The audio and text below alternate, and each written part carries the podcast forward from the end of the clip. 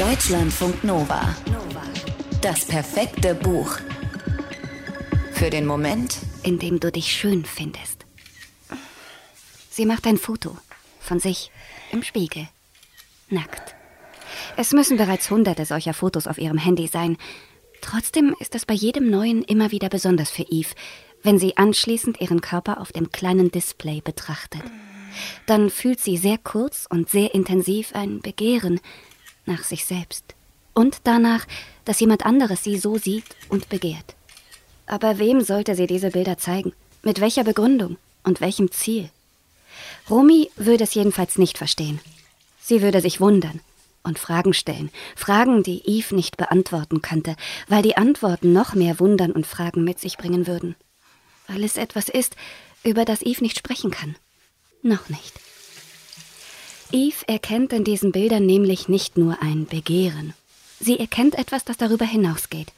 Sie erkennt eine Unzufriedenheit über etwas oder ein Verlangen nach etwas, das ihrem Körper zusteht, aber verwehrt wird.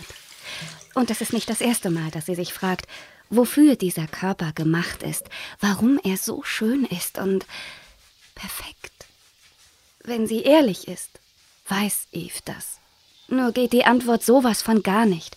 Nicht für eine 25 Jahre alte, selbstbestimmt in New York lebende und arbeitende Frau.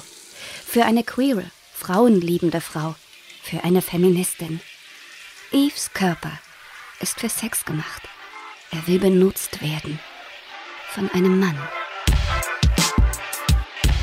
Das Romandebüt Große Gefallen von Lillian Fishman ist kein Buch für ein, sagen wir mal, dreistündiges seichtes Abtauchen in der Hängematte, um es dann in einem Büchertauschregal in einem Café neben der Ferienwohnung an der Ostsee zurückzulassen. Nee.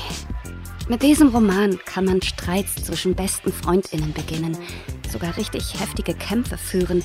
Man kann mit ihm definitiv Glaubenssätze zerlegen und dabei manch solide Liebesbeziehung durcheinanderbringen.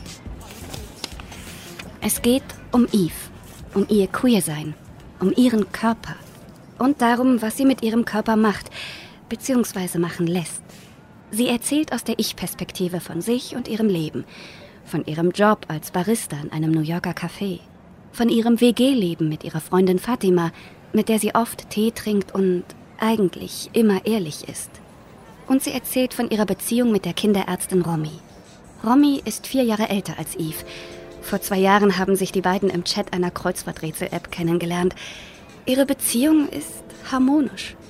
Alles hat seinen festen Platz. Es gibt feste Rituale. Romy gibt Eve das Gefühl, niemals verlassen zu werden. Und auch im Bett läuft es harmonisch. Romy weiß, was Eve mag und gibt es ihr. Romy denkt für sie mit und umsorgt sie. So sehr, dass Eve manchmal das Gefühl hat, Romy und ihre bedingungslose Fürsorge nicht verdient zu haben. Und dann die Sache mit den Fotos. Und mit dem Gefühl, dass da was unbefriedigt bleibt. Nicht, weil Rumi ihr zu wenig gibt, sondern weil sich Eve nicht eingestehen will, was sie eigentlich braucht. Dass sie auf Frauen steht, hat sie schon früh gemerkt. Mit 15 ist dann das erste Mal was gelaufen. Dass sie ihren Körper mag, weiß sie aber schon viel länger. Als sie zwölf war, haben sie und ein paar andere Mädchen im Ferienlager so ein Spiel gespielt. Jedes Mädchen sollte sich entscheiden, am Gesicht was ändern oder am Körper. Und Eve hat das Spiel gesprengt, indem sie erklärte, sie wolle gar nichts an sich ändern. Und anstatt sie zu dieser Erkenntnis zu beglückwünschen, fingen die anderen Mädchen an, über sie zu tuscheln. Eve weiß da noch nicht, dass ihre Eitelkeit sie später vor noch viel schwierigere Herausforderungen stellen wird. Und auch nicht, dass sie ihr Türen öffnen wird, hinter denen sich wunderbare Geheimnisse verbergen. Zum Beispiel, was passieren kann, wenn man Nacktbilder von sich ins Internet stellt und den Blicken Fremder preisgibt.